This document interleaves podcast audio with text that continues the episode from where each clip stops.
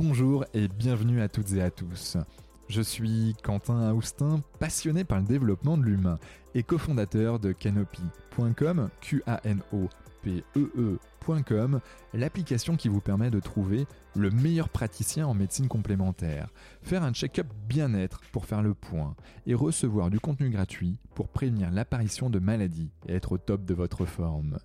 Avec notre podcast Génération Canopée, je vous propose d'aller à la rencontre de personnalités, artistes, sportifs, entrepreneurs ou spécialistes pour comprendre comment ils font pour être heureux, être en bonne santé et performants, pour que nous aussi derrière, nous puissions être plus heureux, en meilleure santé et plus performants.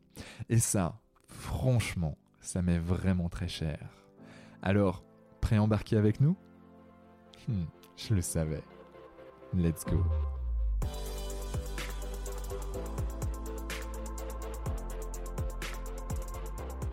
Bonjour et bienvenue dans le podcast Génération Canopy. Aujourd'hui, un nouvel épisode en compagnie de Laure Gessler, médecin généraliste et développeuse du média Le Cœur Net, le média garanti No Fake Med.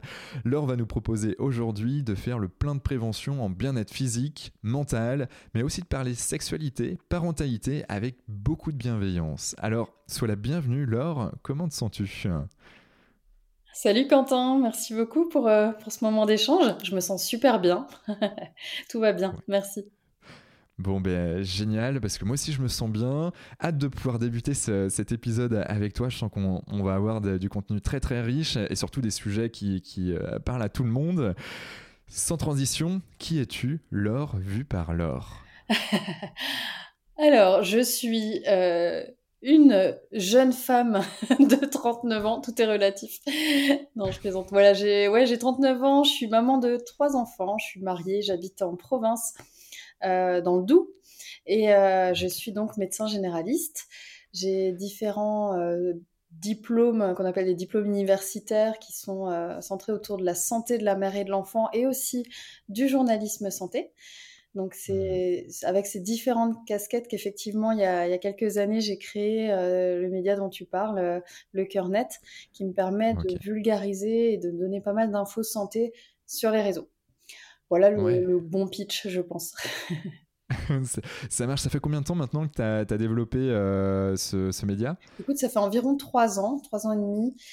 Euh, et, c'est venu à moi euh, assez par hasard. Donc j'avais fait ce diplôme euh, universitaire de journalisme et à la suite de ça, je, me voyais faire plutôt des piges pour des, des, quotidiens, des magazines médicaux, le quotidien de médecin, etc.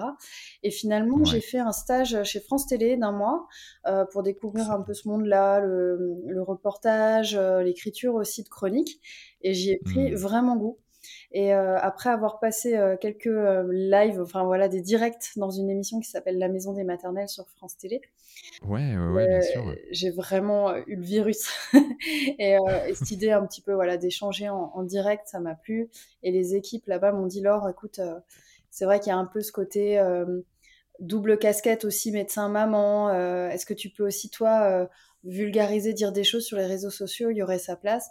Alors j'ai créé un compte Instagram que je n'avais pas. Et, euh, et, puis dans un second temps, euh, voilà, ceux qui m'invitaient à voilà parler plutôt aux parents m'ont dit euh, écoute, ce serait bien quand même de parler aux ados ou jeunes adultes sur TikTok. Et j'ai ouvert un compte TikTok. Donc à la base, c'était pas du tout mon truc. Et j'en ai plutôt une utilisation professionnelle que, que perso. Mais en fait, j'ai pris le. Voilà, bon, c'est très addictif aussi. Donc, je m'amuse surtout. Mm. Ouais, ben, ça s'entend, ça se voit, et quand on te suit, euh, en effet, sur les réseaux sociaux, on voit qu'il y, y, y a, beaucoup de générosité, et puis surtout, euh, tu as l'air de te marrer en plus euh, derrière à faire ça, donc ça, c'est cool. tu, tu as deux grandes spécialités, sexualité, parentalité, si, euh, si je ne m'abuse, euh, mine de rien. Euh, si on prenait la sexualité, comment t'es arrivé là-dedans? C'est pourquoi ce sujet? C'est parce qu'on t'a suggéré ou, ou, ouais? Ouais, ouais, c'est une bonne question. En fait, tu sais, les, les, les sujets que j'apporte dans mes vidéos, ça vient essentiellement soit de mes patients en cabinet médical, soit de de questions qui vont m'être posées sur les réseaux sociaux. Et c'est vrai que quand j'ai créé le le compte, euh, donc le cœur net sur TikTok, il y a eu quand même beaucoup de questions autour de la sexualité, ce qui est normal, hein, puisque la cible, elle est quand même très jeune, donc il y a beaucoup mmh. d'interrogations. Et, c'est vrai que j'avoue que ça m'a un peu surprise au départ, puisque il y avait quand même des questions que je trouvais, entre guillemets, un petit peu basiques. Et puis finalement, je me disais, mais... Comme lesquelles, par exemple? Euh, comme euh, ouais des questions sur le ouais est-ce que je peux tomber enceinte alors qu'on a gardé nos vêtements? Tu vois? En fait comme ça, alors tu vois je rigole mais en réalité ces questions je les ai prises à cœur parce que je me dis ben finalement si s'il y a cet espace pour poser les questions euh, ben, il a mérite d'exister et euh, peut-être que le, le, jeune ou la jeune qui va poser cette question et eh ben il va il a peut-être pas euh, l'oreille euh, attentive à la maison, il a peut-être pas euh, un médecin référent ou qui il, est hyper à l'aise, euh, il a confiance, pardon. Et, et, du coup, je, voilà, moi j'ai plaisir à répondre à, des questions qui, peut-être pour certains adultes, pour le coup, pourraient être entre guillemets légères. Finalement, je trouve qu'il n'y a pas de mmh. mauvaises questions et, et j'y réponds vraiment avec gaieté de cœur. voilà, donc ouais, il y a un peu toutes les questions, puis on peut aborder des sujets aussi beaucoup plus lourd. On peut aborder euh, les IVG, euh, les, infections sexuellement transmissibles, etc. Et vraiment, encore une fois, je, pense qu'il ne faut pas qu'il y ait de tabou, encore moins justement mmh. via les réseaux, parce que s'il y a bien un endroit où on peut, euh, on peut y aller, poser des questions, on peut, il faut. Et ouais, euh, ouais, exactement, c'est public, euh, il faut y aller. Et, en effet, ces questions-là, euh, si elles sont posées, en fait, il y en a plein qui se les posent derrière. Et, c'est important d'avoir un, référent, une personne à, qui se confier quelque part derrière. et, aujourd'hui, là-dessus, quels sont les, grands défis que tu remarques sur la partie éducation sexuelle? Les défis pour les médecins, tu veux dire? Euh, ou euh, plutôt les, bah, je veux dire les, alors les deux, tant en tant que médecin, mais aussi en tant qu'individu. Euh, quels sont les grands défis que, que les gens se posent mine de rien aujourd'hui Alors dans les grands combats, on va dire qu'on pourrait mener, mais qui sont encore en cours, il y aurait la question du consentement. Ah elle touche à la fois évidemment les premières fois la sexualité peut-être des plus des ados on va dire. Mais finalement euh, quand on creuse un peu euh, ça va toucher aussi les familles. Euh, les comment on éduque nos enfants au consentement tu vois la bise des, des, choses qui finalement traversent les générations. Et je trouve qu'aujourd'hui on ça se soulève vraiment. Parce que même moi je pense à l'enfant que j'étais voilà on me posait moins les questions par exemple. Et aujourd'hui moi en tant que maman je, je me pose ces questions là je me dis ben est-ce que ouais le consentement, ça s'apprend pas tout simplement de, en, je sais pas, en toquant, en entrant dans la chambre de son enfant ou en des petites choses de base du quotidien. Donc tu vois, ça rejoint mmh. euh, la sexualité dans le sens où après, ben oui, on force pas un enfant à faire la bise. et puis après, évidemment, pour les, les plus les ados, euh, ben, on, on, va parler de la majorité sexuelle, euh, toutes ces questions-là en fait qui qui sont pas toujours très claires dans les yeux dans les yeux des, des jeunes quoi. Donc je dirais en point numéro un le consentement. Après il y a un, deuxième point qui est vraiment important, euh, on en parle de plus en plus, mais c'est les violences euh, conjugales. Euh, ouais, moi c'est un truc que je voilà, je milite un petit peu. Je, je parle beaucoup d'un outil qu'on utilise en médecine générale, c'est le violentomètre. C'est Raconte-nous, euh, je ne sais pas du tout ce que c'est. Euh. Alors, je ne l'ai pas là sous les yeux, mais en gros, c'est une échelle euh, alors, qui a été faite par la mairie de Paris, si je ne me trompe pas. Et en gros, il y a, y a, trois zones de couleurs, vert, orange, rouge. Et avec des, des, petites choses au niveau de, de la relation. Donc dans la, dans la relation, on va dire verte, qui va plutôt bien, euh, go, tu peux continuer, ça va être voilà où il n'y a pas de chantage, où il y a du respect mmh. mutuel, de l'écoute, etc. Orange, ça va être plutôt le côté warning.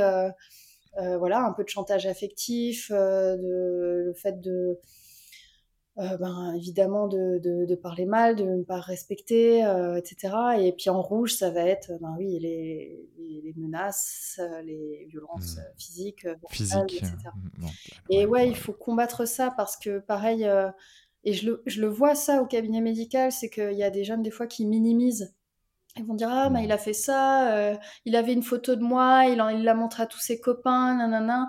Et j'ai dit mais ça c'est pas respectueux. Euh, tiens viens on, fait l'échelle ensemble. Puis en fait la personne réalise que ah ouais finalement il coche plusieurs cases et cases pardon et ça et ça va pas. Et je pense qu'il y a encore toute une éducation à faire autour de ça. Et je pense que mmh. alors tu vois on parle de défis ou de combats. Euh, le médecin doit en parler, les parents doivent en parler évidemment. Mais au-delà de ça, il y a le côté éducatif, donc l'école, les institutions. Mille fois d'accord. Tu vois, et là, on est vraiment dans une problématique globale avec quels moyens sont alloués dans les écoles pour qu'on puisse en parler mmh. de manière intelligente, j'ai envie de dire, mais forcément, tout le monde y met du cœur, mais c'est difficile aussi. Pourquoi? Parce que les enfants, ils n'ont pas le, développement euh, psycho-émotionnel euh, identique. Tu vois, à des âges, euh, il y a des gamins à 14 ans, ils vont être hyper matures, et d'autres sont encore entre guillemets très bébés. Et voilà, comment on aborde ces questions-là? Mais je pense que voilà, si on arrive à lever les tabous, aborder ça aussi un peu sur les réseaux sociaux, dans la famille, le cercle familial, c'est tellement important. Euh, c'est déjà, déjà, pas mal. Après, euh, pour rebondir sur un truc que tu disais tout à l'heure, euh, voilà, c'est important d'avoir un lieu où on peut déposer des questions, mmh. voilà, des interrogations. Donc, comme les réseaux sociaux, je pense que c'est bien. Je pense quand même, s'il y a un message à faire passer, je pense que c'est la relation, la connexion humaine. Si, voilà, on a un enfant je pense qu'elle prime en gros. Voilà, si, euh, mmh. si on, a un enfant et qu'on a du mal à communiquer avec parce que c'est une période compliquée ou qu'on se sent pas, euh, voilà, on n'a peut-être pas les armes, euh, que ce soit une, une période compliquée pour l'ado ou pour nous-mêmes parents, tu vois, des fois c'est juste pas les périodes faciles. Il faut pas hésiter aussi à dire, ben voilà, j'ai pris un rendez-vous chez ton pédiatre ou chez le médecin de famille, moi je, je te laisse seul, tu peux parler de, de ce qui pourrait t'agacer en ce moment. Et des fois, le jeune au premier rendez-vous, il a rien à dire. Puis finalement, il revient, et puis euh, là, il, il, déballe un peu son sac. Et je trouve ça bien. je trouve ça bien aussi, euh, hmm. pour moi, qui est qui est cette connexion-là euh, et cette possibilité de se voir en vrai. Je pense que c'est quand même toujours mieux. Hein. Ouais. Et, donc du coup, euh, c'est une préconisation aux parents de, dire bon, allez, euh, j'emmène mon enfant euh, chez, chez, tel ou tel spécialiste et, je le laisse. Et c'est une sacrée lâcher prise aussi pour les parents de se dire ok, là, je, il est grand, ou du moins il grandit et, il n'est pas à moi. ouais, ouais, ouais, ouais, une bonne réflexion. Je, suis totalement d'accord. Je pense qu'il y a un il y a un côté, mais je pense que c'est notre boulot de parents de, que de, de laisser. Enfin, je me dis que dans, dans l'idéal, euh, notre boulot, c'est de les laisser aussi euh, un moment s'envoler. Et tout ce qui touche à l'intime, c'est quand même hyper délicat. Euh, là, j'ai pas vraiment de leçon à donner, à donner si ce n'est de dire que euh, rassurer les parents, dire aussi qu'il y a, par exemple, des, quand on est médecin ou sage-femme d'ailleurs, on n'a pas l'obligation de faire des examens cliniques. on peut aussi tout simplement voir le patient ou la patiente, la jeune patiente, pour des questions sur la sexualité, la pilule, voilà, peu importe euh, d'ailleurs les questions. Et euh, ouais, rassurer les parents, dire qu'ils sont pas seuls. Après, il y a aussi euh, tout ce qui est service de protection de l'enfance, de PMI. Alors, c'est plutôt pour les petits, mais, mais ça permet aussi de, voilà, de retrouver d'autres personnes et de, parler, et puis d'avoir des, structures avec des, relais, quoi. Des relais sociaux, tout ça.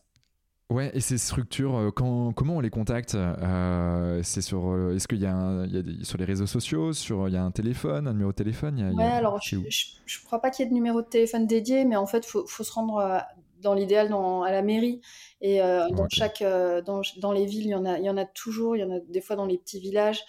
Et mmh. c'est vraiment des, organismes du, liés en lien avec le conseil général. Donc, si vous appelez votre conseil général, la région, tout ça, euh, ils vous donneront les adresses. Et c'est vrai que c'est des structures où il n'y a pas d'avance de frais. Euh, il y, a, ouais, il y, a, y a des consultations avec des psychologues. Euh, il y, a, y a quand même pas mal de, choses qui se font. moi, je travaille aussi pas mal autour du burn-out parental, notamment, par exemple. Et dans ces structures-là, structures -là, pardon, typiquement, il y a, y a des, des, solutions qui peuvent, qui peuvent être là. Je pense notamment mmh. aux travailleurs familiaux qui sont des personnes qui viennent à notre domicile pour euh, donner un coup de main, mais ça peut être euh, du ménage pendant qu'on garde notre enfant, ça peut être euh, des courses. Voilà, en fait, si on est un peu esselé, alors je pense souvent aux ados et aux jeunes qui peuvent se sentir seuls, mais des fois c'est les parents en fait qui sont seuls ou les adultes, tout simplement. Et parce que pour X raisons, des fois on est un peu déraciné, on a changé de région pour le boulot, pour X raisons, et, et en fait, bref, il, y a, il existe des choses. Il existe des assos aussi qui sont pas mal. Donc, Faut pas, faut pas dire que c'est foutu. ouais, bien, bien évidemment, il y, a toujours des solutions partout. Et en fait, en France, on a quand même de la chance d'être un pays euh, avec un certain nombre de moyens et qui, qui donne les moyens de pouvoir avancer sur ces sujets. Alors, c'est jamais assez quelque part. On aimerait aller toujours euh, mieux, mais, euh, mais mine de rien, il y a, y a, des choses qui se passent et, à coût quasi gratuit, même gratuit. et ça, c'est ça, c'est ça, c'est top. en tant que en tant que médecin, tu vois, tu, tu détectes une personne, voilà, qui est qui est dans, dans le orange sur, euh, sur l'échelle euh, de violentement, euh, jaune, orange, rouge. Ok, c'est un outil de prise de conscience aussi, de savoir où est-ce qu'on en est. quelles sont, toi, tes préconisations derrière en tant que médecin? Comment faire en sorte que la personne passe à l'action, aille euh, dit stop? Tu as, des suggestions là-dessus? C'est dur, c'est très très dur, sincèrement, parce mmh. que en fait, je trouve quand on a cette relation privilégiée avec le patient, on n'a justement pas envie de la perdre, euh, dans l'injonction de dire mais quittez-le, euh, etc. Enfin, c'est souvent trop facile. Il y a aussi beaucoup de, de choses qu'on visualise pas trop aussi, hein, des, voilà, des arguments financiers, des arguments qui les enfants, enfin des, des questions comme ça. Donc c'est pas toujours simple. et pour moi, la priorité déjà aussi, ça va être de garder le lien. Euh, de revoir les patients. C'est souvent des femmes, hein, donc les patientes euh, rapidement. Et euh, ouais, d'être dans la communication. Moi, je fournis, j'ai un téléphone pro et un, email pour les, un email pour les patients, donc j'essaye d'être assez dispo quand même. après, ouais, quand on est dans le rouge, il y a aussi ces histoires de d'IP. On appelle ça les IP, c'est les informations préoccupantes en fait. Hein. C'est un appel qu'on mmh. fait pour qu'il y ait des enquêtes. Euh, ça va être les situations graves, hein, mais, euh, mais bon, il y a des fois. Et, ça, euh, c'est toi, par exemple, en tant que médecin, qui peut, qui peut lancer une enquête mais pas, pas que les médecins. En fait, tu sais, si demain tu habites dans un appart et t'entends une scène de violence chez le voisin, ben tu peux appeler la, la, police clairement et faire ce qu'on appelle une IP, une information préoccupante. Et en gros, la, police va mener une enquête. Après, ça ne veut pas dire que tu mmh. dénonces euh, clairement des choses, mais tu dis ce que tu entends et tu. Voilà, c'est vrai quand on entend. Moi, moi voilà, j'ai eu vraiment des choses très, des menaces en fait, hein, des gens qui, qui mmh. menaçaient euh, leur partenaire et tu dis là, tu peux pas, tu peux pas laisser ça, quoi, c'est pas possible. Clair. Après, c'est sûr que tu vois, typiquement le cas des voisins, c'est pas facile. Hein, il y a des voisins qui disent mmh. rien ou qui vont voir leur médecin en disant bah, j'ai entendu ça, mais je veux pas qu'on sache que ce soit moi. Alors tu peux le faire aussi de façon anonyme ce qui permet de protéger un peu la relation. Mais ouais, c'est délicat. C'est délicat. Il faut le mmh. faire, il faut le faire parce que quand on entend tout ce qui se passe là, les féminicides notamment, euh, ouais, faut pas, mmh. faut pas minimiser si on, si on a le moindre doute ouais, faut, faut, faut, y aller, faut, faut le faire. Quoi. Euh, si tu avais en face de toi euh, ministre de l'Éducation euh, et ministre de, de, de, la Santé et qu'on te donnerait un, le budget maximal que, tu, que tu pouvais avoir pour, pour améliorer justement ben, cette éducation sexuelle, comment tu ferais? Qu'est-ce que tu mettrais en place toi? Avec un budget max? Alors, génial. Euh, moi, je pense qu'il faut vraiment miser sur l'éducation sexuelle. Donc, euh, tu as, utilisé les bons mots, euh, mais l'éducation en général, parce que c'est l'avenir. Alors, le, je, je, crois que je proposerais des cours, des cours, mais qui incluraient peut-être les parents aussi. voilà, je, je, je, je, pense, mais ça existe déjà. Hein. il y a déjà des assos et des des ben, dans la PMI notamment, ils mettent un pied dans les, écoles et les collèges pour, pour, mettre en place des choses. Mais je, je leur donnerais plus de, plus de moyens pour qu'il y ait vraiment un temps, un temps dédié. Euh, il faut savoir, euh, vraiment, scientifiquement parlant, les, les jeunes qui ont été éduqués donc à la sexualité, euh, l'âge des premières fois, on explique les préservatifs, tout ça, c'est des jeunes qui euh, ont des rapports, euh, leur premier rapport sexuel plus tard, plus, plus tardif, qui ont moins de risques d'IST et qui ont moins retour, euh, recours aux IVG. Donc, des fois, d'en parler à, 10-11 ans, ça peut faire peur, mais en réalité, euh, ça a été vraiment prouvé que c'était bénéfique. Ouais, donc, du coup, c'est un super message aux parents, là. oui, ouais, ouais, carrément, faut pas avoir peur. Alors, moi, ce que je fais, par exemple, mes enfants sont petits, mais je laisse traîner des, des, petits livres. Il y en a pas mal hein, d'éducation euh, sexuelle, euh, voilà, avec des, dessins qui sont axés pour les petits. tu vois, sur la propriété du corps aussi, ce genre de choses. Et il y en a pour les plus grands, mais tu, tu, les laisses traîner dans, dans, le salon. tu te dis, Trop bien. tu, tu en aurais en, en tête?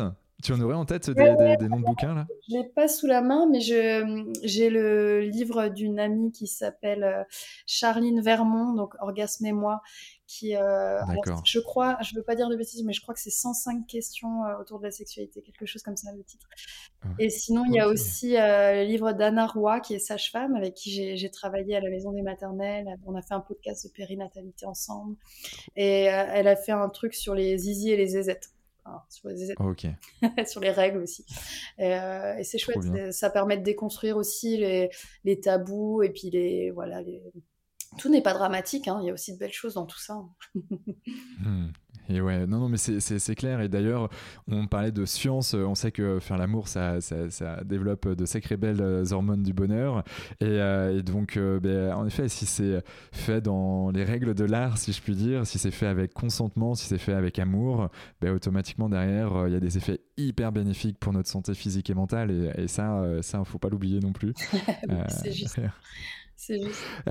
Tu parles de, l'âge de la sexualité à un moment donné, là, il y a quelques minutes. C'est à partir de quel âge, selon toi, qu'on peut euh, commencer à faire l'amour? On est prêt? Et eh ben ouais, ça c'est une question, tu vois, qui revient souvent et euh, à laquelle je réponds pas euh, de manière très tranchée. En fait, je pense que c'est hyper personnel. Et justement, il faut pas, il faut pas qu'il y ait du coup d'injonctions, de choses comme ça. Si on est prêt, si on, en fait, je pense que c'est surtout une histoire de, de feeling et de personne et et point. tu vois, j'ai pas de leçon du tout à donner. Euh, euh, encore une fois, rappeler les, petites bases euh, sur la, majorité sexuelle. Si on a moins de 15 mmh. ans, voilà, on, ne fait pas de première fois quelqu'un qui aurait plus de, qui serait majeur, quoi. Ça, c'est, c'est comme ça, c'est, illégal, quoi. Et euh, par contre, euh, après, la loi, elle est un petit peu bizarre parce qu'il y a aussi une histoire de différence d'âge. Donc, euh, ouais, quelqu'un qui sera plus grand, etc. Il y a des choses qui passent, mais bon. Est-ce que tu, tu l'aurais en tête pour, pour nos auditeurs Parce qu'en fait, c'est quoi? C'est en gros moins de 15 ans donc, et, plus de 18 ans, ou 18 ans et plus. Et, et c'est quoi la différence d'âge derrière aussi? Alors justement, c'est pas. J'ai essayé de lire pas mal de choses là-dessus et c'est pas c'est pas strict. On dit pas euh, s'il y a moins d'un an d'écart d'âge entre les deux partenaires, c'est correct, mais euh, deux ans, ça l'est pas. C'est en fait un, tout. C'est un tout. Mais voilà, la loi, elle est, elle est hum, très euh, précise sur cet écart d'âge entre 15, enfin moins de 15 ans et 3 mois, je crois exactement, et la majorité. Mais par contre, après, s'il y a deux ados euh, voilà, ou un majeur et mineur. Par exemple, euh, je donne un exemple, 18 euh, ans et demi et 17, tu vois, mmh. c'est des choses qui sont beaucoup plus tolérées, tu vois. Et encore une fois, c'est une histoire après, évidemment, de consentement et de choses comme ça. Mais, mais avant, avant 15 ans, il est admis que on n'a pas cette possibilité de réflexion et on peut être, entre guillemets, influencé, quoi. Oui, ouais, ouais, ouais. Non, mais euh, je partage complètement ce que, ce que, tu, euh, ce que tu veux dire. Euh, bon, mais c'est très clair là-dessus. c'est quoi la, la, question Il y a une question récurrente, par exemple, qui arrive systématiquement. voilà, les, les, les, enfants de tel âge à peu près, ils me posent tout le temps cette question. Alors du coup, si on devait aller sur TikTok, les questions qui reviennent souvent, ça va être autour de l'image de soi, euh, ouais, de l'acné, euh, du corps, euh, et puis après au niveau de la sexualité, ouais, il y a, y, a, y a, beaucoup de préoccupations aussi autour des, voilà, des douleurs. Est-ce qu'on peut faire l'amour quand on a nos règles Est-ce que, hmm. voilà, comment faire pour pas tomber enceinte si je veux pas de contraception hormonale Enfin voilà, c'est il y a plein, plein, de questions. S'il devait y en avoir une, euh, ouais, c'est qui revient. Il y en a beaucoup autour des règles, voilà, la stigmatisation qui représente. Euh, hmm. Voilà, euh, c'est ça. Est-ce que j'ai le droit de consulter si j'ai mes règles? Voilà, des choses comme ça. D'accord, ok. Ouais. Ouais, c'est cool d'avoir un espace en tout cas pour pouvoir poser ce genre de questions et, d'avoir des réponses. Ouais, ouais, ouais. Et puis, je, je, trouve aussi que ça permet, encore une fois, de dédramatiser. Et ces questions, elles sont légitimes, quoi. C'est et euh, j'en reviens toujours à ça, c'est qu'en fait, les, jeunes, ils s'intéressent aussi à leur santé. Il n'y a pas que les, les, les, vieux, entre guillemets, qui se disent, bon, voilà, il faudrait peut-être que je me mette au sport, etc. En fait, c'est pas vrai. Euh, voilà, ils ont, ils ont vécu euh, les Covid, les confinements. il y a cette histoire d'éco-anxiété qui est vraiment prégnante et on s'interroge aussi peut-être un peu plus sur le genre. Enfin, il y a plein de questions qui, qui, leur sont amenées et moi j'ai beaucoup de tendresse pour eux. Donc, ouais, franchement, je me dis si, si je peux les aider un petit peu, c'est bien. Ah ben, carrément. On, parle de sexologue, euh, tu vois. Euh, alors là, si je vais sur, le, sur les hommes, les problèmes d'érection ou les éjaculations précoces ou euh, bref, peu importe les, problématiques qu'on peut avoir, hommes comme femmes. Qu'est-ce qu'un sexologue? Est-ce que c'est un médecin, un psychologue? Est-ce que c'est un psychothérapeute? C'est quoi un sexologue en France?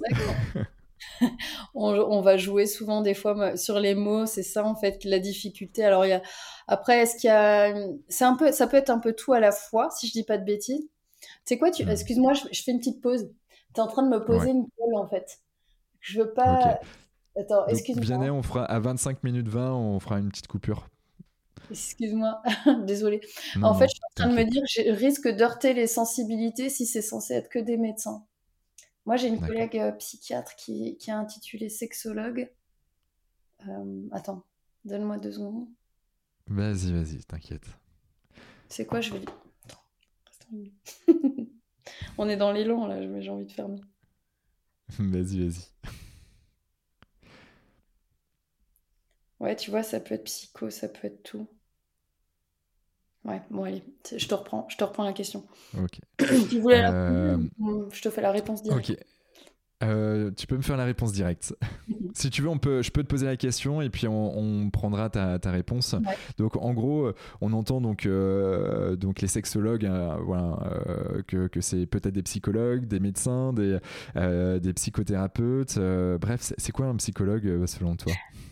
Un sexologue, alors un sexologue en fait, c'est un terme un peu fourre-tout pour dire qu'on va pouvoir poser toutes nos questions de sexualité, mais ça va être au, niveau euh, voilà de la prévention des troubles sexuels, euh, voilà les douleurs, euh, les plein d'autres raisons en fait finalement qui sont à la, fois à la confluence un petit peu de la gynécologie pour les femmes, de l'urologie, mais aussi de tout ce qui est psycho évidemment, puisque aussi on peut aller voir un sexologue quand on a des difficultés euh, entre guillemets conjugales, euh, on va dire, euh, c'est pas que l'un ou l'autre, ou des fois, voilà, on n'y arrive pas, on n'est pas bien.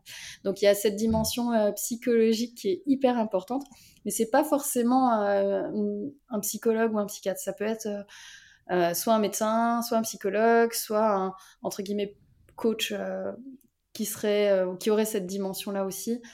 Hmm. Donc c'est hyper varié.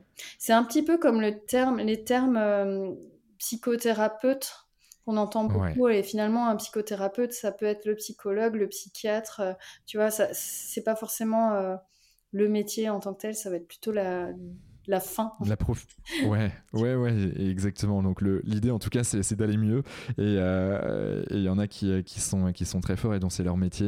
Et, donc, euh, ne pas hésiter à, aller les voir, tester, prendre des préconisations aussi, hein, aller voir euh, bah, qui, qui sont ces personnes derrière, des avis. Ou bon, après, si c'est un médecin et qu'il est sur Doctolib, bon, bien évidemment, ça, ça crédibilise un minimum. Si c'est un psychologue, par exemple, chez Canopy, bon, pareil, on peut dire que nous, on, on va aussi dans le deep pour, pour, pour vraiment euh, certifier euh, les professionnels de, santé. Mais, euh, mais en soi, c'est important bah, d'aller voir et puis, et puis de tester. Et puis bon, bah, après, si ça marche, tant mieux. Si ça marche pas, il y en a plein d'autres qui sont super bons. Après, je sais, moi, je fais. Alors, dans ma pratique, j'ai aussi une dimension un peu psy parce que ça, ça me plaît énormément. J'ai fait des formations à ce qu'on. Enfin, j'ai fait trois ans et demi de formation aux thérapies brèves. Donc dedans, il y a de l'hypnose et il y a aussi de l'EMDR. Donc l'EMDR, c'est pour la prise en charge du psychotrauma. J'adore, euh, il y a vraiment des super résultats. Mais tu vois, en, mmh. thérapie brève, euh, ce que peuvent faire euh, certains sexologues, c'est rencontrer le couple et, essayer d'interroger voilà, sur les besoins de chacun. En fait, ouais, des mmh. fois, c'est là que tu vois que le psychologue, le sexologue, pardon, il va avoir vraiment une, une dimension psycho pour essayer de comprendre les deux et voir les attentes de chacun pour que l'autre puisse entendre euh, voilà ses besoins pour euh, pour essayer de voilà d'aider et de, de proposer euh, voilà des solutions et de montrer ses limites aussi. C'est ça qui est pas simple en fait. Ouais, je, suis, je suis complètement en phase et d'avoir une tierce personne qui, qui, pose les questions, que chacun des deux couples, des deux personnes, justement, se pose peut-être, mais le fait d'être dans un autre environnement, ça, ça fait du bien et, de pouvoir délier les langues pour, pour des bénéfices derrière, c'est juste exceptionnel.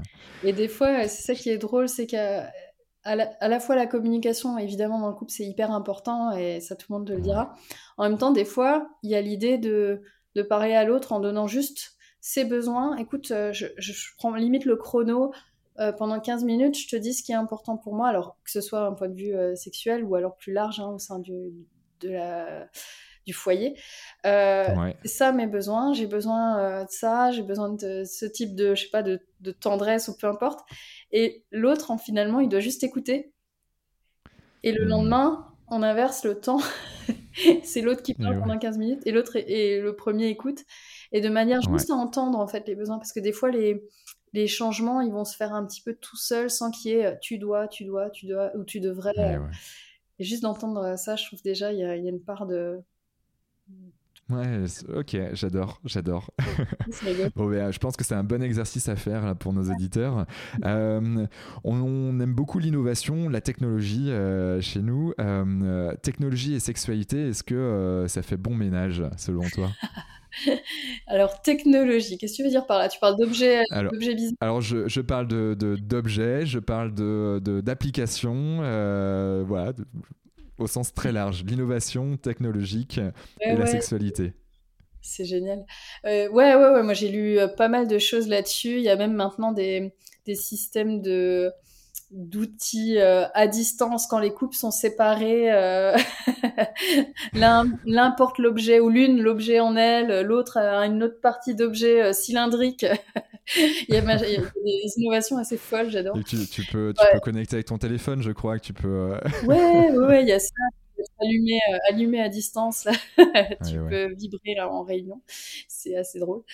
Écoute, euh, moi, juste d'un point de vue médical, j'ai envie de te dire, bah, si les gens ils trouvent leur plaisir, euh, voilà, qu'ils continuent et qu'ils utilisent ça, il n'y a pas de souci.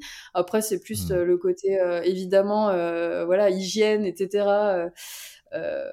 où on a des fois des petits conseils à donner, mais non, je pense que s'il y a, s'il y a des, de la réflexion, on entend vraiment aussi tout ce buzz là autour du womanizer, euh, ce genre de choses. Et euh, j'ai envie de dire, euh, j'ai vu des, des, choses sur les réseaux de, de personnes qui offraient ça à leur grand-mère en maison de retraite pour, pour leur plaisir perso. Alors je vois, tu fais des grands yeux, j'adore. Et alors, pour le coup, elles sont complètement déconstruites. je me dis, waouh! Ma grand-mère qui est en maison de retraite. Bah ouais, tu vois, moi, je... Parfait. Mais tu vois, comme quoi les temps changent et, euh, et quand je vois ça, moi je lis ça, je me dis, bah écoute, en même temps, pourquoi pas quoi. Moi ça me fait sourire. Pourquoi pas, carrément. Donc, euh, pas pour, pas contre, euh, juste, ouais, je pense que si, Et pour celles et ceux qui connaissent pas Womanizer, tu veux peut-être nous en dire deux mots là, comme ça? Ouais, c'est un, un appareil comment on appelle ça, de stimulation euh, clitoridienne, on peut dire ça comme ça, euh, par un système hmm. d'aspiration. Voilà, donc euh, apparemment, c'est sensationnel. ok. Bon, ben. à suivre. tapez ça sur Google et puis allez voir les avis, on va dire. Mais apparemment, voilà. Mais après, on n'a pas forcément besoin de ça. S'il y en a qui devaient écouter et être affolés à l'idée hmm. de qu'il y ait des objets ou choses quelconque. Euh, non, non, c'est pas indispensable, mais je pense que, mmh. en tout cas, ça existe et euh, apparemment, c'est plutôt plébiscité. Donc euh, voilà, moi j'ai. J'ai pas eu de retour négatif, en tout cas dans mes patients, de personnes qui me disaient que, que les, les, objets d'intelligence artificielle ou de, enfin, ou de, enfin de, pardon, des objets connectés, excusez-moi, posaient souci, quoi. Voilà. Mmh. Ok. Bon, ben, en tout cas, euh, juste bien, bien lire la notice euh, quand même euh, et les préconisations qu'il y a derrière.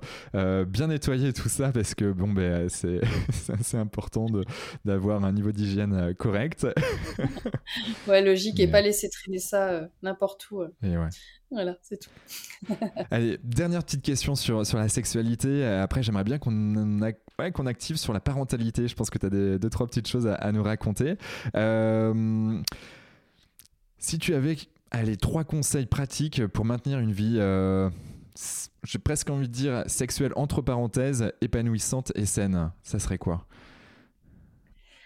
Waouh euh, D'un point de vue médical, euh, je pense que le point numéro un, ce serait de pas négliger le côté psy, donc euh, de prendre soin de sa santé mentale.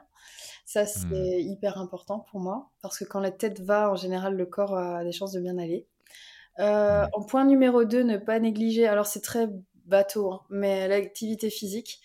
Euh, voilà, par ça, j'entends pas euh, voilà du, sport de ouf euh, ou du sexe de ouf, mais de voilà d'être dans une régularité en termes d'activité, de penser quand même à, à cette version, à ce versant de la, de la, santé quoi. En fait, on, on se rend pas trop mmh. compte, mais en fait, il y a beaucoup de gens aujourd'hui, c'est un peu l'effet mode avec les, le CrossFit ou ce genre de sport. Vachement intense que même moi j'aime bien hein, mais en fait on, peut être sédentaire et avoir des, des comportement de sportif un peu extrême. Alors, il faudrait, dans un idéal absolu, euh, réussir à inclure, moi j'y arrive pas, hein, mais à inclure euh, voilà, un petit peu de marche ou un petit peu de, de voilà d'activité tous les jours en faisant euh, voilà en allant chercher notre pain ou en, s'occupant des enfants enfin ça je mettrai en mmh. deux et point numéro 3 je pense qu'on est dans une société euh, très, très jugeante et puis avec beaucoup de perfectionnisme. Le réseau, euh, les réseaux sociaux ont beaucoup de, de, d'impact là-dessus aussi, malheureusement. Sur l'image de soi, notamment. Euh, ouais. ouais, ouais, Et je dirais, alors, ça rejoint peut-être un petit peu la santé mentale, mais je dirais qu'il faut, faut aussi se faire confiance, peut-être. Je pense qu'on a, on a quand même tous individuellement des ressources qu'elles soient euh, situées dans notre éducation, nos, socles euh, familiaux, mais ça peut être mmh. aussi euh, plus personnel, plus lié à la, je sais pas, à la culture, à la musique, à, des choses qui nous nous font du bien. Et je pense qu'aussi il faut réussir. Et je pense que ça, ça passe peut-être à un cheminement, voilà, plus perso que qu'on va atteindre. Voilà, on dit souvent les crises de la quarantaine, ce genre de choses. Mais c'est vrai. Je pense qu'il y a un truc autour de ça, de se dire, mais en fait, j'ai aussi, moi, euh, mes, mes, trucs qui me, qui me ressourcent et qui me font du bien. Alors, l'épanouissement, il faut peut-être aller chercher là, je pense. Ouais. Je dis pas que c'est ça, hein, par contre. en, tout cas, la, santé mentale euh, et la santé physique. Et, d'ailleurs, en activité physique, euh, j'invite à tout le monde à, aller euh, écouter notre épisode avec Martine Duclos, qui est conseillère d'État, qui est médecin justement au CHU de, de, de, de, Clermont-Ferrand. Ça y est, je vais y arriver. et qui est vraiment la spécialiste en activité physique. et ben, elle nous a tout dit, là, pour le peu, tout ce qu'il fallait savoir sur la sédentarité, sur l'activité physique, sur le sport sur, sur l'impact que ça avait sur, sur notre tête et sur, sur tout le reste et sur la prévention des maladies. Donc euh, euh, voilà, pas de, pas de tabou, pas de débat. Euh, on est en phase avec toi, alors. si on parlait de parentalité, ça t'évoque quoi la parentalité comme ça, toi, alors C'est dur. Être parent, c'est dur. Et, ça, c'est un message que j'aime bien dire aussi. Quoi. Moi, j'ai trois enfants, donc entre 5 et 10 ans. Et, et euh, je, dis beaucoup, faites ci, faites ça, euh, allez, vous allez voir. Et, puis en réalité, j'arrive pas toujours à appliquer euh, mes propres conseils. Non, non, c'est pas, pas simple, on fait comme on peut. Mais bon, ça reste quand même une belle aventure ouais, qui, est, qui est chouette, ouais, c'est sûr. Et, donc, quels sont selon toi les, les, points clés auxquels les futurs parents devraient peut-être faire attention avant l'arrivée d'un bébé? Waouh, super bonne question. Euh, je dirais privilégier le sommeil. c'est facile à dire. Mais ouais, quand on parle l'arrivée d'un bébé, euh, c'est quand même un peu un tsunami. Donc je pense qu'il faut un peu. Euh, voilà, les, femmes enceintes, je leur dis quand même souvent.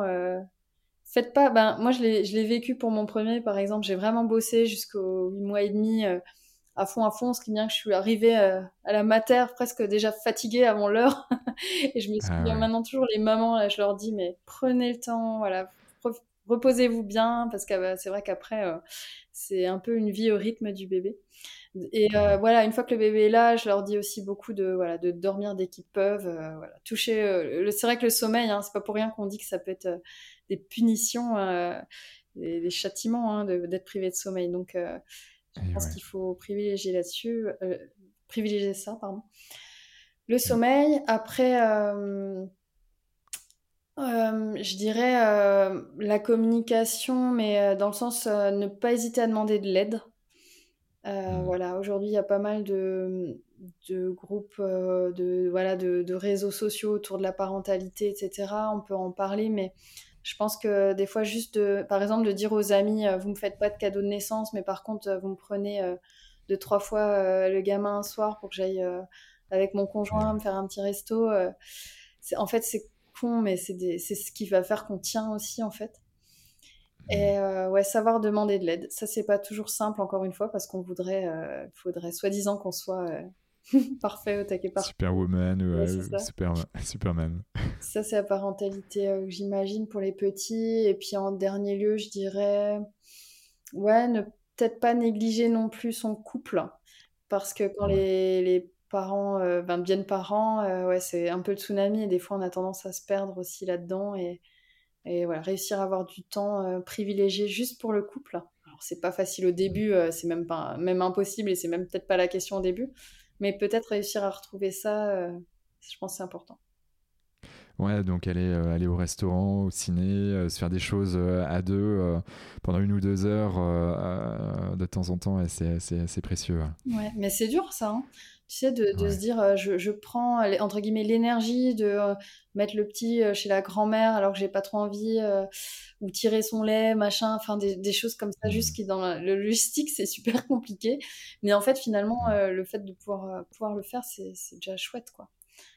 On ne mmh. peut pas, hein, il y a beaucoup de, ouais, de mamans solo, enfin...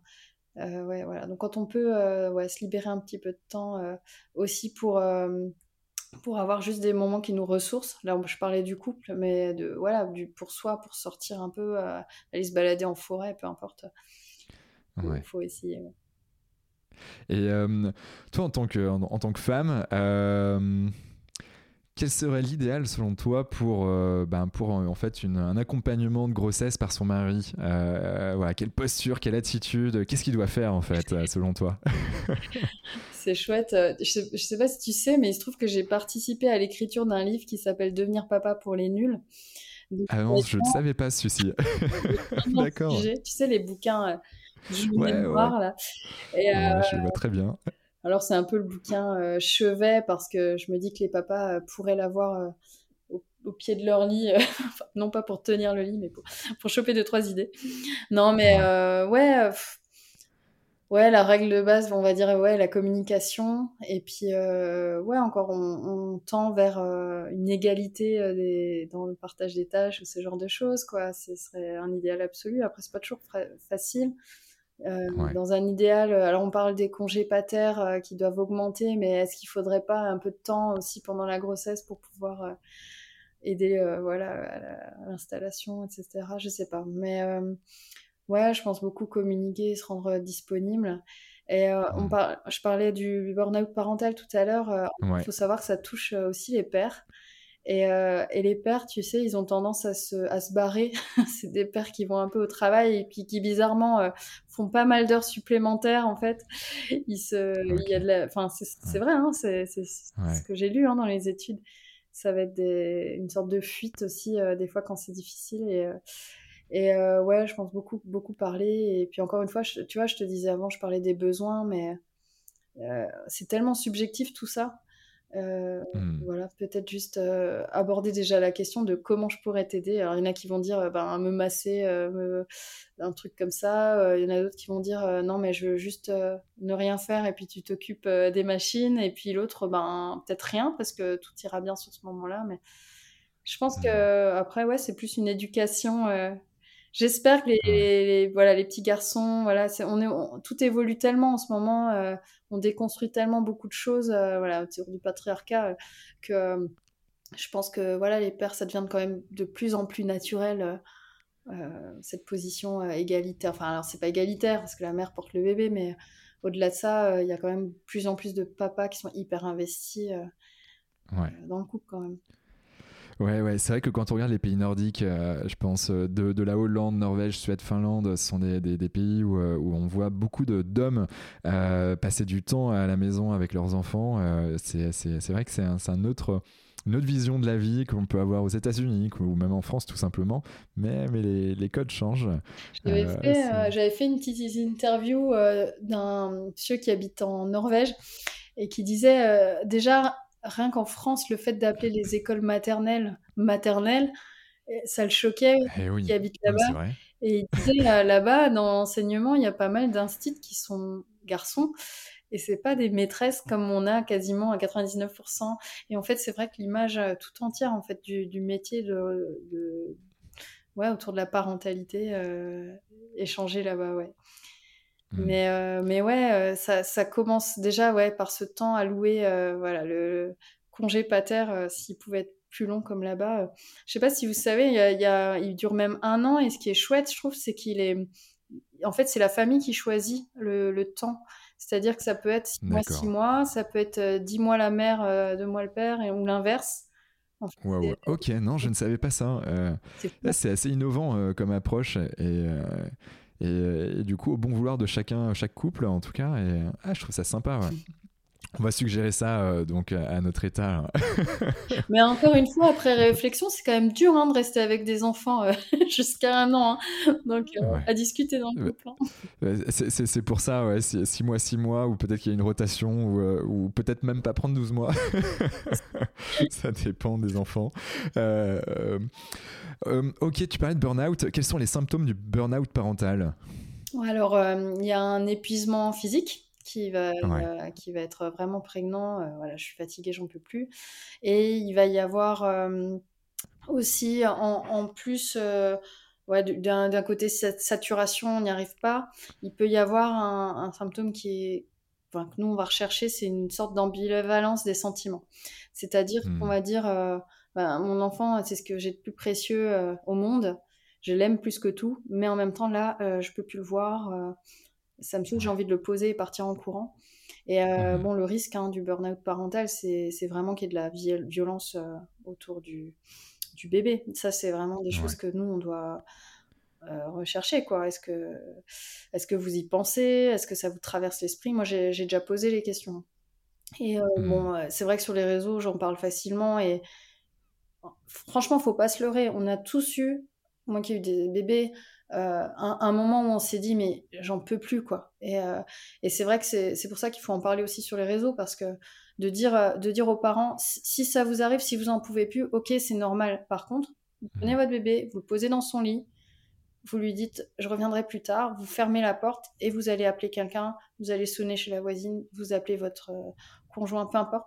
Mais voilà, il, au fond de vous, on sait que vous voulez pas euh, commettre le pire, mais voilà, il faut savoir que ça arrive des fois ces pensées, malheureusement, quand des fois il n'y a plus d'issue, quoi. On n'en peut plus. Des mmh. bébés qui pleurent énormément, qui ont des reflux, qui, peu importe, mais qui, qui sont hyper durs et, et ouais. il faut savoir euh, s'armer, quoi. D'accord. Donc, euh, en gros, euh, symptômes, on les a vus. Euh, cette ambivalence entre je, l'adore, je l'aime plus que tout, mais en même temps, je, il, me, sort par les yeux là, là maintenant, tout de suite. Qu'est-ce que je dois faire? Bon, ben voilà, c'est le mettre dans sa chambre, ou en tout cas, le mettre dans.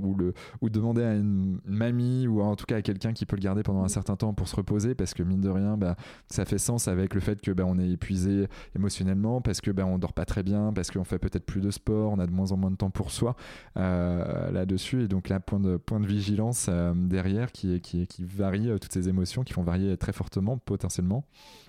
Et, et, donc se faire peut-être accompagner aussi, peut-être par des psychothérapeutes, on va aller dans le sens large, psychologue, médecin généraliste, aller voir aussi le sien quand, quand il y en a besoin.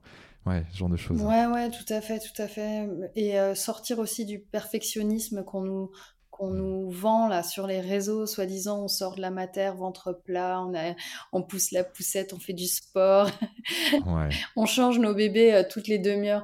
Non, non, vraiment, il euh, faut aussi se dire, euh, un bébé, il a surtout besoin voilà, de qu'on soit bien déjà. Et bon, alors ça, ça, peut mettre la pression de dire ça, mais pas du tout. L'idée, c'est juste se dire aussi, il n'a pas besoin d'avoir des bains tous les jours, les petits pots, c'est parfait, c'est conçu, c'est très bien, on n'est pas obligé de faire à manger maison. Euh, enfin voilà, il y a pas mal de, solutions aussi pour euh, pour, euh, pour aider, en fait. C'est très bien aussi. Enfin, je veux dire, il n'y a pas de bon choix ou mauvais choix. Il faut prendre le, ce, qui nous, ce qui nous correspond. Et puis savoir aussi s'imposer, j'ai envie de dire. ça, c'est dur, mais c'est vrai qu'il y, y, a aussi cette histoire autour du non, savoir dire non. ça, j'y travaille avec beaucoup, mais les, ouais, discuter de ses, nos propres limites, et ça commence à la mater, hein, quand on commence à avoir des visites Alors ça, c'était un peu moins à l'ordre du jour avec le Covid, mais c'est vrai qu'on, si on peut déjà dire, dire non, j'ai juste envie d'être tranquille, me retrouver, vous reviendrez plus tard, ça, commence par là. Et puis, ouais. Voilà, mais euh, ouais, pour le burn-out parental, en tout cas le vrai étiqueté comme tel, il existe des échelles. Hein, les médecins peuvent s'en baser pour euh, poser vraiment un diagnostic. Et à partir de là, ouais, il peut même y avoir des traitements médicamenteux quand, parce que ça touche euh, mmh. à la dépression. Hein, donc, donc il peut y avoir ça, mais il peut y avoir un soutien psychologique. Et puis après, des aides, comme je disais tout à l'heure avec, avec la PMI des, mmh. visites euh, qui, qui viennent, enfin des personnes qui viendraient au domicile.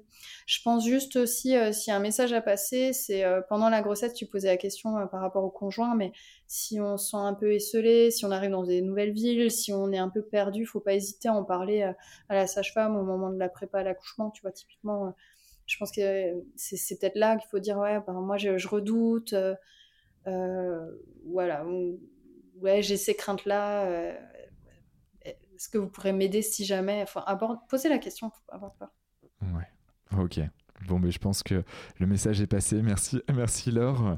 Euh, il y a une question qui, me taraude. Moi, c'est euh, vrai que dans ce, dans ce du côté où on est fatigué, on est crevé, il y a la facilité de prendre son smartphone ou une tablette et de la mettre devant, euh, devant un enfant. Qu'est-ce que tu en penses de ça, toi? Ouais, ouais, ouais. Alors, alors bah, c'est intéressant parce que c'est un sujet que, que, je travaille aussi euh, avec le ministère de la santé, enfin pas de la santé, de la transition numérique. Euh, voilà, qui est bon, touche au réseau, tout ça, et avec un, organisme qui s'appelle Internet sans crainte, qui permet mhm. de faire des, des fiches, grosso modo, qui s'appellent Faminum sur les réseaux sociaux, enfin sur les, pardon, sur Internet, et qui aident les parents dans l'utilisation des écrans. Donc ça va aider les parents de jeunes enfants. Alors euh, tu as voilà, on parle souvent de la règle euh, 3, 6, 9, etc. pas d'écran à 23 ans. Et puis, ça, alors, on parle souvent de cette règle, mais justement, l'idée, c'est de, de l'amener autrement, parce que d'être dans un truc mmh. trop catégorique, on sait que ça marche pas. Et typiquement, le, le pas d'écran avant 3 ans, souvent, ça marche pour le premier. Puis quand on a deux, tu as dit. Puis est-ce que tu as, as, celui qui a 6 ans et qui commence à regarder Exactement, bah, le grand frère euh, ou la grande sœur euh, qui regarde, le deuxième qui, et après, il n'y a pas que du mauvais dans les. Alors, juste pour terminer, pardon, euh, ça aide les parents de jeunes enfants et ça aide aussi les parents d'ados. Euh, alors des, des nudes, euh, voilà, des, du cyberharcèlement, etc. Donc ça, ah aide à, communiquer autour des écrans. Et donc, ouais, ben, mon avis, il est simple, c'est que je pense que comme les réseaux sociaux, il y a, y a, du bon et du moins bon, il y a aussi de l'éducatif. Euh, moi qui ai des enfants plus grands, euh, j'ai super plaisir à, faire à jouer à des jeux vidéo euh, à quatre ensemble, comme ça, à faire nos petites courses. Je trouve que c'est pas forcément débile et on est connecté, on, crée un lien. Et, quand je regarde des films, et évidemment ça m'arrive aussi, je, je, les regarde avec eux et avec avec beaucoup d'explications autour de ça. Ça permet d'aborder des sujets ou de rigoler ensemble. Et il y a quand même plein de trucs super positifs là-dedans. Après, évidemment, le côté passif, on sait aussi que trop d'écran chez les tout petits, c'est pas bon. Euh, voilà, au niveau du langage, au niveau des troubles de l'attention, au niveau du surpoids, au niveau. Enfin, il y a plein, plein, plein, plein d'études. Hein. Donc, euh, ouais. réussir à faire comme on peut en, limitant chez les tout petits. Puis après, ben, avec Faminum, n'hésitez pas à aller voir mais en gros, il y a plein de petites règles. Il y a même des petits challenges. Alors, c'est pas de la punition, mais c'est de dire, bah, si tu as eu une demi-heure d'écran, bah, après, pendant une demi-heure, on va euh, dehors. En fait, c'est plein de petits, petits tips qui peuvent, euh, qui peuvent aider. Il y a le système, euh, moi, j'imprime pas mal aussi de docs avec des docs en ligne. Il y a Kids and Family, c'est des psychologues qui ont fait des fiches, des PDF que tous les parents peuvent retrouver sur, les, sur Internet. moi, je m'en sers au boulot parce que c'est des par exemple, il y a des emplois du temps, il y a des, enfin, plein de petites choses, en fait, des petits outils pratiques. Euh, ça, on peut s'en servir pour plein d'autres trucs, pour euh, arrêter les pipi au lit, arrêter les tétines, euh, enfin toutes les petites problématiques de parents qui sont pas forcément graves, mais qui permettent de, de, de simplifier la vie. Et par exemple, par rapport aux écrans et de manière générale, moi j'aime bien dire qu'il faut du cadre et de la souplesse dans le cadre. Voilà, c'est comme ça que je vois, le, truc, tu vois. Et je pense qu'en tant que parent, euh, voilà, un enfant peut tout à fait comprendre qu'il y a des règles. Euh, voilà, euh, nous, on a nos règles à nous, mais j'ai même pas besoin de les citer. Je pense que c'est très personnel. Et, et puis, ben, si exceptionnellement, je sais pas, il fait hyper mauvais, ou alors on a fait une tonne de sport la veille, ou alors on a lu des livres toute la semaine, et ben peut-être que le jour-là, eh ben, il y aura plus de lâcher, lâcher, lâcher là-dessus. Voilà. D'accord. Donc c'est, il faut le sentir, mais ça n'empêche qu'il y, y a, des règles au niveau des écrans. Alors pas avant 3 ans, c'est les préconisations, c'est ça que, qui sont faites euh, par l'État aujourd'hui, et puis bah, par rapport à un certain nombre d'études, c'est ça hein, euh, Ouais, c'est ça. Ça. Mais c'est pas facile, hein. C'est pas. Alors encore une fois, hein, pour les premiers, on est toujours plein, plein d'énergie. Après, quand on a un qui a qui a deux ans et l'autre qui en a quatre, que tu dois prendre ta douche, euh, qu'est-ce que tu fais, tu vois? Alors peut-être que justement la règle, elle peut être là, elle peut être, bon, bah, pendant mes 5-10 minutes de douche, et ben, t'as as un petit écran. Après, c'est vrai que ce qui a été vraiment prouvé, c'est que c'est au niveau de l'usage, le, pire, alors le pire du pire, mais vraiment, alors là, à ne pas faire, c'est de mettre un bébé... Euh, on va dire de moins un an euh, à mmh. regarder un écran euh, de façon très passive euh, dans un transat. Ça, c'est vraiment à, oublier. Mais sinon, de manière générale, ce qui, ce qui en ressort, c'est le fait d'être passif, en fait. Un enfant qui va regarder un dessin animé pas loin de son parent, et puis qui derrière va en parler, vont discuter ensemble de ce qui s'est passé, c'est pas du tout la même chose qu'un enfant qu'on va laisser un peu tout seul, ébahi. Ben ouais, on s'y intéresse pas, tu vois. Est-ce que tu connais les, connexions, s'il y en a, euh, par rapport à ceux qui, euh, qui ont euh, des TDA ou des TDAH, troubles de l'attention, troubles de l'attention et l'hyperactivité Est-ce que c'est lié? Est-ce qu'il y a des choses qui sont ressorties par rapport à ça? Ouais, ouais, ouais. Il y a, y a, un lien. En fait, ça majore, hein, clairement. Ok. Ça Ok, ça marche. Euh, bah du coup, on va, on va, parler un petit peu de toi maintenant. Là, on arrive sur les dernières questions de, du podcast.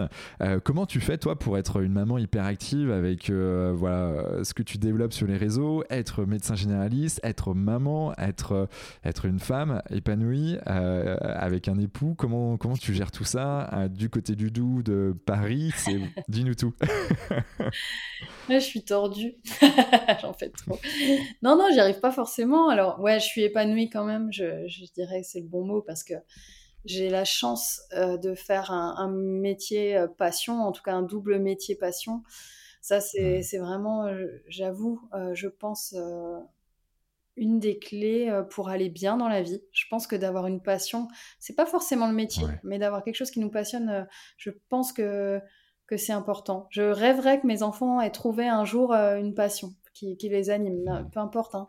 Peut être, je sais pas, les champignons dans les bois ou n'importe quoi, un sport, euh, mais quelque chose qui fait que tu as envie de te lever. Euh, et, c'est vrai que mon conjoint a sa passion à lui, lui c'est la musique, mais moi euh, c'est vrai que j'avoue, le lundi, quand je vais bosser, en fait, je suis contente, quoi. C'est cool, quoi. C'est vraiment cool. Hein. Donc déjà, ça part, euh, ça part euh, comme ça.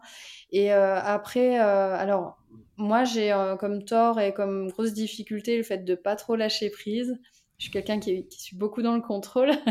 il y a beaucoup de médecins comme ça. Hein, ah oui, oui, il y en a beaucoup, je confirme. voilà, il y a de toute façon, voilà, quand on est dans le contrôle, c'est aussi pour lutter sur, contre une certaine forme d'anxiété qu'on peut avoir, hein, la peur du vide, la peur, peu importe, hein, la peur d'être seul. Euh, et, euh, et, mon tort, je pense, c'est d'être tout le temps dans les, dans les agendas. Pardon. Et, euh, et c'est vrai que j'ai un agenda, mais vous verriez le truc, c'est psychédélique. j'ai l'agenda de chaque enfant parce qu'ils ont des activités, comme beaucoup d'enfants.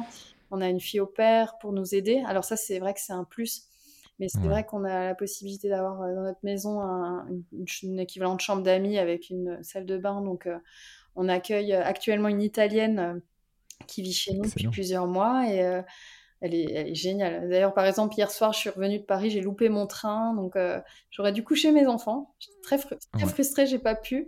Mais c'est vrai que j'avais quelqu'un chez moi pour les gérer et, et ils sont en mmh. confiance et c'est vrai que j'ai cette chance-là. Ça, c'est pour la partie euh, logistique. Après, c'est vrai que si je lâche pas prise, c'est parce que je le veux bien et ce rythme de fou, mmh. je crois que ça, ça, me va. En tout cas, pour le moment, je, je vais peut-être changer à l'avenir, je sais pas, en vieillissant. Mais je crois qu'un métier trop routinier ou euh, en tout cas, voilà, avec trop, trop de, de moments euh, chill, etc., c'est pas mon, c'est pas mon, truc. voilà, mmh. pour le moment, je suis un peu surmenée, mais je crois que je préfère encore être dans cette phase-là, euh, avec euh, l'idée d'avancer comme ça. Après, je mets, voilà, je mets quand même là des warnings et dans, dans, dans mes équilibres, dans notre équilibre familial, on fonctionne beaucoup avec des périodes très intenses de travail et mmh. cette chance-là aussi de pouvoir breaker en général une semaine aux vacances scolaires, ce qui est beaucoup quand même hein, par rapport à la plupart des gens, où on bloque tout je travaille pas, je mets pas un pied au cabinet médical et euh, je suis pas sur les réseaux, ou alors je le suis, mais c'est programmé d'avant et voilà. Donc euh, j'essaye de trouver l'équilibre comme ça. Mais je pense que c'est un, c'est pas c'est pas facile. encore une fois, je renvoie peut-être une image comme ça de working girl, mais mais y a la tu vois la, réalité, c'est que euh, par exemple juste avant de débuter de ce podcast j'allais chercher mon gamin à l'école qui, qui était malade et tu vois, il y a, y a, toujours une, voilà, des, impératifs, des priorités, qu'est-ce qu'on fait euh, Voilà, pas très grave là pour le moment, mais on fait comme on peut. Non, mais, en tout cas, tu, le prends avec le sourire et, euh, puis bah, avec les aléas, hein, ça fait partie des aléas du quotidien, on en a tous et, il faut euh, concilier tout ça. Et, bon, en tout cas, merci de nous, nous partager ben, qui tu es vraiment. ça fait du bien. ça fait du bien, je veux dire, au sens large, hein, de dire qui, qui, on est vraiment. Elle a des galères. c'est bon. Mais c'est vrai, tu sais, c'est hyper important et je trouve qu'il y a plein de gens comme ça qui. D'ailleurs, autour de la santé mentale, je sais pas si vous avez vu, il y a un festival qui s'appelle Pop and, Psy, j'arrive pas à le dire, euh, qui a été créé euh, pour valoriser justement la santé mentale. Pourquoi? Parce qu'il y a aussi de plus en plus d'artistes. Euh, ouais, ouais, bien des, des chanteurs, des, je, je sais pas, je pense à Bradley Cooper, euh, enfin aux addictions. Matthew Perry qui est mmh. décédé, euh, qui abordait beaucoup l'alcool. Enfin, en fait, euh, voilà, on est humain. voilà, moi, je, oui, j'ai un grand, je travaille énormément. Je suis quelqu'un euh, qui, aime être à fond, un peu speed, qui bouge beaucoup, mais voilà, j'ai aussi des moments de galère. C'est pas grave, hein. il faut le dire aussi. Je pense que ça, ça déconstruit un peu et ça enlève le mythe aussi euh, qui, pourrait culpabiliser certains. Quoi. Faut pas. Faut pas. Et dans ce sens, est-ce que toi, tu as des routines euh, Je sais que tu pas très routinière, mais est-ce que tu as des routines matinales ou, ou, avant de te coucher Des choses que tu fais tout le temps ou pas du tout? Alors, ça, c'est un truc que je conseille à mes patients et euh, sur les réseaux matinales, je me mets toujours de la crème indice 50 toute l'année. ok. c'est chelou, mais en réalité, c'est vraiment maintenant scientifiquement prouvé. On le sait, il hein, faut, faut se protéger pour les rides et puis aussi pour la qualité de peau, etc. D'accord, donc euh, crème solaire, euh, est-ce que tu en as une euh, ou, quelques-unes à, nous préconiser particulièrement Non, sincèrement non. déjà, déjà de un parce que j'ai pas le droit en tant que médecin. Oui, oui, oui. Ah, si si t'en, dis plus de deux, ça va. Ah non, mais en réalité, il faut choisir toujours des produits qui nous plaisent au niveau de la de l'aspect, euh, si, prendre un truc qui nous plaît ou qui sent, euh, qui, a, qui a une odeur, une particularité qu'on aime bien, comme ça on aura l'impression de le mettre avec plaisir, tu vois, comme un parfum. Voilà, je, je, dirais déjà ça, c'est un bon début. Alors ça, c'est ce que j'utilise. Et puis sinon, euh, dans les, tu sais, dans le côté bonne résolution, j'ai, j'ai trouvé que ces derniers mois ou passés, je, je, je, passais un petit peu trop de temps pour, pour me poser justement devant les séries télé, comme font beaucoup de gens. Et au final, euh, là, j'ai troqué ce temps-là pour du sport. Euh, donc j'en fais quand même de plus en plus et je, réalise en tout cas pour moi que c'est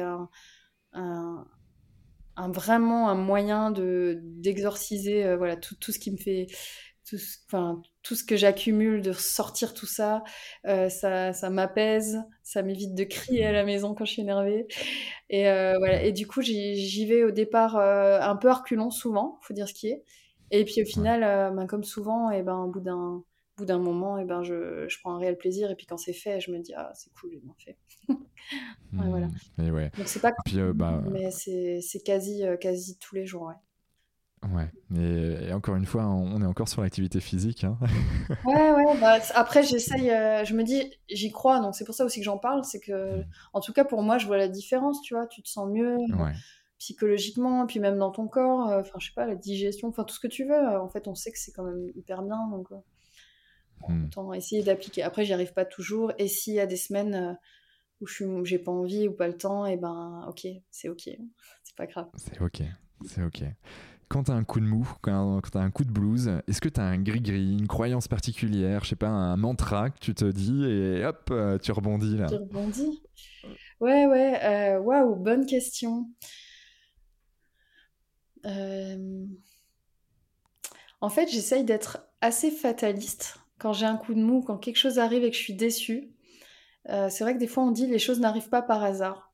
Et hmm. j'aime encore bien cette phrase-là, de me dire que, je sais pas si, si ça, t'est arrivé, toi, Quentin, le côté, euh, avec le recul, tu réalises que si une chose t'est arrivée, ben, ça t'a permis de réaliser d'autres choses. Alors, dans le moment, c'est toujours dur, mais finalement, avec le recul, tu arrives à te dire, ah, ben, finalement, j'aurais pas rencontré cette personne, j'aurais pas fait ci, j'aurais pas. Voilà. Et, euh, et, donc, sur le moment, je me dis, bon, si ça, si ça arrive ou si je suis déçue, euh, c'est que ça devait arriver. Point. Donc, le côté un peu fataliste, j'avoue. Ouais, ouais. Mais moi, je ne même pas que c'est fataliste parce que moi aussi, je me le dis. Et au contraire, tu vois, je dis, bon, bah, ok, c'est comme ça. Euh, mais parce que, en fait, euh, c'est que ça devait se passer comme ça et que c'est positif, en fait, in fine. In fine. Et c'est toujours le, le, fait de regarder. Euh, pour moi, c'est une, une, version de regarder le verre à moitié plein plutôt qu'à moitié vide. De se dire, ok, certes, c'est une sorte de fatalisme. Mais quoi qu'il arrive, tu sais que ça quand même, ça te permet d'avancer, de, de, ouais, de sauter, d'avancer quoi qu'il arrive dans, dans, le sens que tu aimerais aller. Alors sur le moment, c'est clair que ça fait pas toujours euh, du bien, mais, mais bon. ouais, ouais, mais c'est vrai. Mais c'est important aussi de souligner que, par exemple, dans des... ça dépend aussi vachement des cultures. Moi, je travaille, euh, enfin, j'ai beaucoup travaillé donc en PMI euh, et rencontré des, ouais, des cultures africaines, notamment, je pense à elles. Mais et c'est important, hein, le fatalisme, de se dire bon, tout ne s'écroule pas. Maintenant, c'est là et euh, quel va être mon prochain objectif? Alors, moi qui étudie beaucoup les objectifs, justement, et la vision des choses, des limites, euh, de dire non, dans, dans les objectifs, et ben après, on peut se dire, bon, bah, c'est quoi la première marche pour y arriver? Tu vois? Quand il arrive une épreuve, euh, moi, c'est un peu ça. C'est bon, qu'est-ce que je peux mettre en place juste là, dans l'immédiat, mais pour, pour avancer d'une petite marche en direction de, de, ce que je voudrais ou ce que je voudrais qu'il change? Ça peut être mmh. boulot ou perso, hein, familial, hein, tu vois, finalement. Ouais. Le petit pas par petit pas. Qu'est-ce que je peux faire? Quand je parle du sport sur les réseaux, c'est génial parce que souvent j'invite les gens à, Enfin, c'est ce que j'ai fait récemment. Je dis, euh, ben voilà, est-ce que vous pouvez me donner, euh, par exemple, euh, l'effet que ça vous a fait une fois que vous avez atteint votre objectif à vous Et il y a, y a des, des, gens qui me disent, ben je faisais rien, je faisais zéro, mais là j'ai repris et j'ai fait deux kilomètres hier sans être essoufflée, mmh, j'étais trop contente. Puis un autre qui va dire, ben moi j'ai passé les 20, enfin voilà, en courant, mais peu importe, en fait, l'objectif, l'idée juste, c'est de se dire, ben, j'y vais et il n'y a pas de petits objectifs. Euh, ouais. bouger, c'est la santé, hein. on est d'accord là-dessus. qui me conseillerais-tu de, contacter ou, peut-être une personne de ton, entourage que tu aimerais voir et écouter à travers notre podcast? Waouh Et ben, comme ça, je pense à une amie qui s'appelle Judith et qui est aussi sur les réseaux sociaux. Euh, sous le nom de Juju la Gigi. Juju la Gigi, c'est son surnom euh, sur les réseaux? Et donc la Gigi va comme une gynéco. Et euh, fait, c'est une personne que j'ai rencontrée grâce aux réseaux sociaux. Et en fait, ça a matché tout de suite. Et je crois franchement que c'est en train de devenir une amie, hein, tout simplement. Trop cool. Et elle habite à l'opposé de ma région, mais elle travaille en petite matière et elle, sur les réseaux, elle elle, euh, elle, parle aussi de son quotidien et de la difficulté aussi euh, voilà, du système de santé qui s'écroule un peu. J'en parle aussi, mais elle en parle du côté plutôt hospitalier. Et, euh, et à côté de ça, elle a, un, don, un don passion, c'est qu'elle dessine. Donc elle, elle dessine beaucoup et je pense que c'est vraiment une personne très riche humainement et puis dans, dans ce qu'elle a à dire, à raconter. Ok, bon, ben, euh, je compte sur toi pour la mise en relation, du coup, euh, Laure. Génial.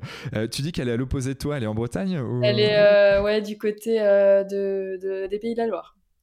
Pays de la Loire, d'accord, donc vers Nantes peut-être ou euh, dans la zone. Ok, euh, je dis ça parce que je suis breton et, tant en breton, je suis assez fier de mes origines, hein, donc bon, je passe euh, le message une fois de plus. si on veut te joindre, comment on peut te joindre Sur quel réseau social te, te, suivre? Insta, TikTok? Ouais, Insta, TikTok, YouTube depuis peu.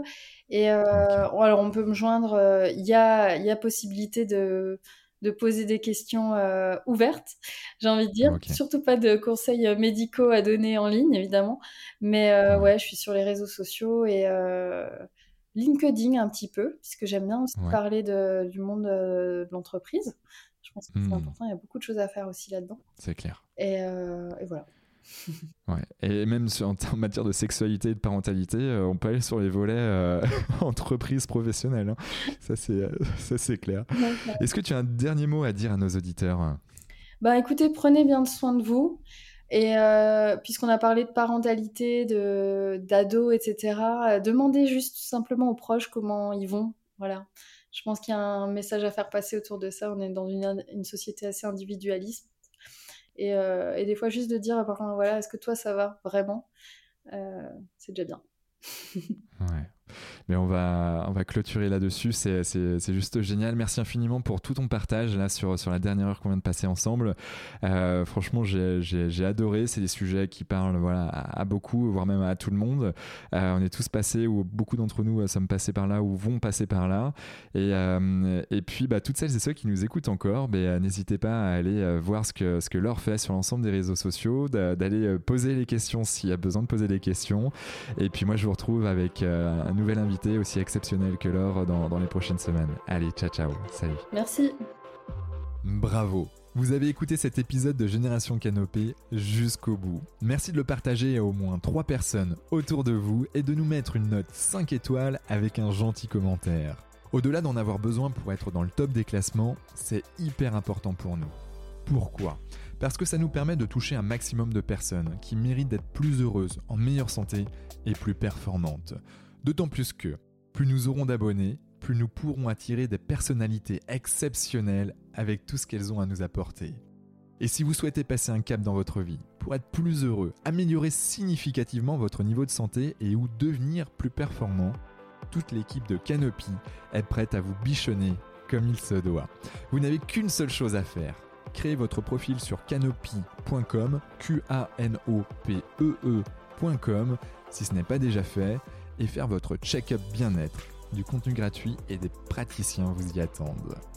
C'était Quentin Aoustin et je vous embrasse. Ciao ciao